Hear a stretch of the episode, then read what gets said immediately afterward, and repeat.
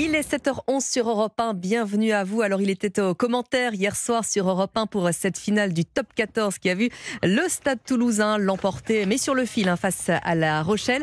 Bonjour Serge Blanco.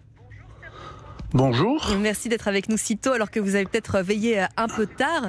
Alors quel match, quel match? J'imagine que c'est un plaisir ça à commenter. Hein. C'est un plaisir et, c'est un déchirement en, même temps parce que vous savez, il n'y a que le sport qui peut donner de telles émotions. On s'est aperçu qu'il euh, y avait un match avec un certain nombre d'internationaux sur le terrain. C'était peut-être la confrontation la plus attendue euh, cette année euh, dans notre championnat. Et puis il y a eu un dénouement. Il a fallu attendre pratiquement les dernières minutes pour voir cette équipe du Stade Toulousain qui jusqu'à là avait été quand même dominée et eh bien, passer devant et gagner, remporter son 22e titre. Alors c'est vrai que c'était un match assez équilibré, hein. on s'est couru un petit peu après le score de part et d'autre. On imagine que pour euh, les supporters de La Rochelle et de Toulouse, avec euh, ce final, ça a été vraiment les montagnes russes. Hein. Oui, il faut être euh, cardiaquement assez solide. Et c'est vrai que euh, on a vu un jeu Rochelet qui, qui a permis à cette équipe de s'exprimer dans un premier temps, de dominer, de véritablement dominer.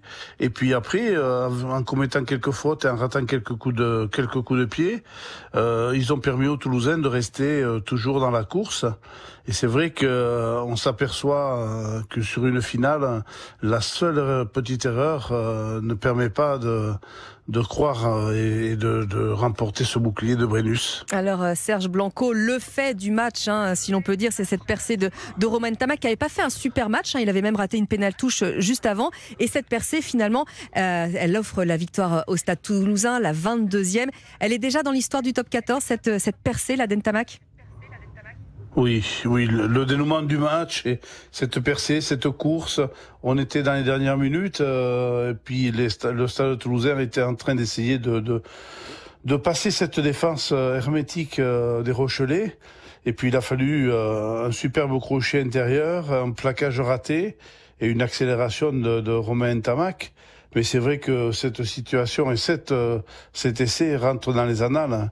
Faire changer le le sort d'un match euh, à quelques secondes de la fin du match euh, est véritablement un exploit. Mais je pense qu'il a pu réaliser cet exploit que parce qu'il y a eu de l'abnégation au niveau de la mentalité des, des Toulousains qui ont toujours cru qu'ils pouvaient, ils avaient la possibilité de gagner. Et puis il le disait d'ailleurs euh, en conférence de presse juste après Romain Tamac qu'il était soit l'homme du match, soit l'homme de la défaite, qu'il fallait du caractère. Et d'ailleurs à ce propos, son entraîneur Hugo Mola à Toulouse dit qu'il a une belle marge de progression. C'est votre avis également?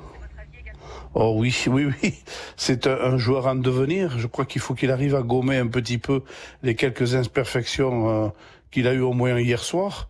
Euh, mais on s'aperçoit aussi que euh, c'est un garçon qui est plein à propos, qui a une vision sur le jeu très intéressante. Il est capable de vous changer, comme il l'a fait hier soir, mm. le, le, score d'un match. Et, et, surtout si personne ne, ne, et si surtout les blessures ne viennent pas perturber sa carrière, il deviendra, je pense, il fera partie des numéros 1, 2 ou 3 du rugby mondial. Et il sera euh, évidemment, euh, il marche sur les traces euh, de son papa. Ça lui fait une belle fête des pères d'ailleurs à Émile oui. Ntamak. Hein. Alors ça fait donc 22 titres, hein, Serge Blanco pour le Stade Toulousain. Ça écrase tout le rugby français, le Stade tout le rugby français, oui, parce que le Stade français c'est 14 boucliers de mhm. Brennus, Béziers ça fait 11. Là on est carrément au double.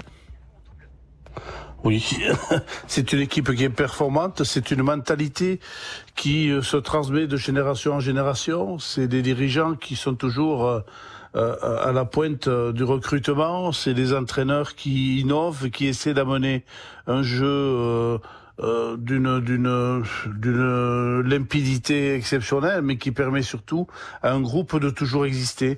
Et c'est vrai que c'est phénoménal que d'avoir 22 titres, en sachant que ils ont perdu quelques finales aussi. Alors imaginez si euh, si tout s'était bien passé pour eux. Alors on va quand même avoir un petit mot pour euh, La Rochelle, hein, Serge Blanco qui a fait le job. Ça aurait pu faire un très beau doublé avec le titre européen.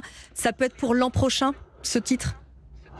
Je leur souhaite, je leur souhaite, mais c'est vrai que, vous savez, il y a peut-être aussi un complexe toulousain, mm. parce que sur les dix dernières rencontres euh, qui ont opposé euh, le stade toulousain euh, au stade Rochelet, il y a eu neuf victoires des Toulousains. Donc c'est vrai que peut-être il y a un, un léger syndrome toulousain. Mais je crois que c'est une équipe qui va renouveler quelques quelques cadres et notamment il faut saluer la la, grande carrière de Romain Sazi, une deuxième mhm. ligne qui quitte le stade de Rochelet. Alors bien sûr euh, sur une défaite, mais sa carrière euh, et ce match surtout ne, ne, vont pas entacher toute sa carrière.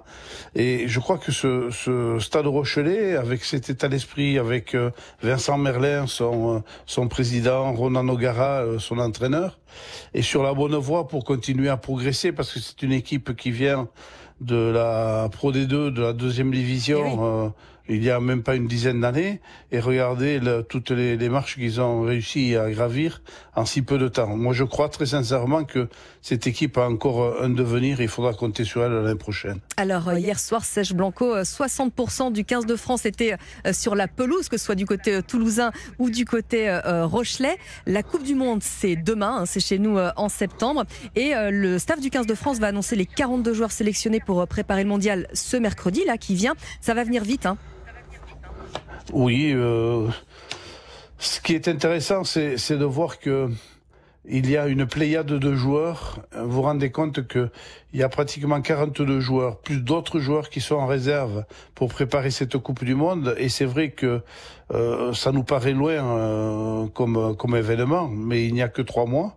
Et en ces trois mois, il va y avoir sur une rapidité de temps exceptionnelle une formation à sortir qui sera digne de, de, de, faire rêver les Français et de ramener peut-être la, la Coupe du Monde dans nos, dans nos valises pour le futur. alors, ils vont passer euh, quasiment euh, tout l'été euh, ensemble. Vous, en tant que joueur, en tant qu'international, Serge Blanco, vous avez connu ces moments-là. C'est important d'être en groupe comme ça, un petit peu en vase clos pendant plusieurs mois, une longue préparation avant la Coupe du Monde? Oui, c'est très important. Mais vous savez, nous, c'est, il y avait rien de comparable. Nous, c'était l'âge de pierre. On commençait à, un petit peu à, à, découvrir euh, toute cette vie de groupe. En tout cas, pour avoir euh, une préparation optimale pour un tel événement. Mais c'est vrai que il faut que les automatismes se, se, fassent. Il faut véritablement que les joueurs connaissent le moindre détail de la vie de notre joueur. Il faut que les uns et les autres soient prêts à se sacrifier sur le terrain pour qu'il y ait un résultat. C'est ça qui est intéressant dans cette vie de groupe, parce que c'est vrai que techniquement, il y a toujours euh, une progression, mais c'est mentalement et c'est humainement que cette équipe doit forger véritablement un véritable euh, bloc pour partir à la conquête de, de ce titre mondial. Sous la houlette de Fabien Galtier qui fait grandir, hein, qui fait mûrir ce groupe, on le sent. Hein.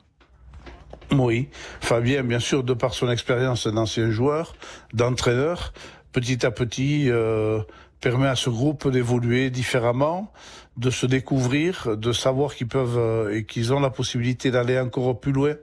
D'abord dans, dans, une partie physique, après dans une partie technique, mais euh, comme il le dit si bien, c'est vrai que la partie collective est la, la pierre angulaire de, de, de, cette vision rugbystique.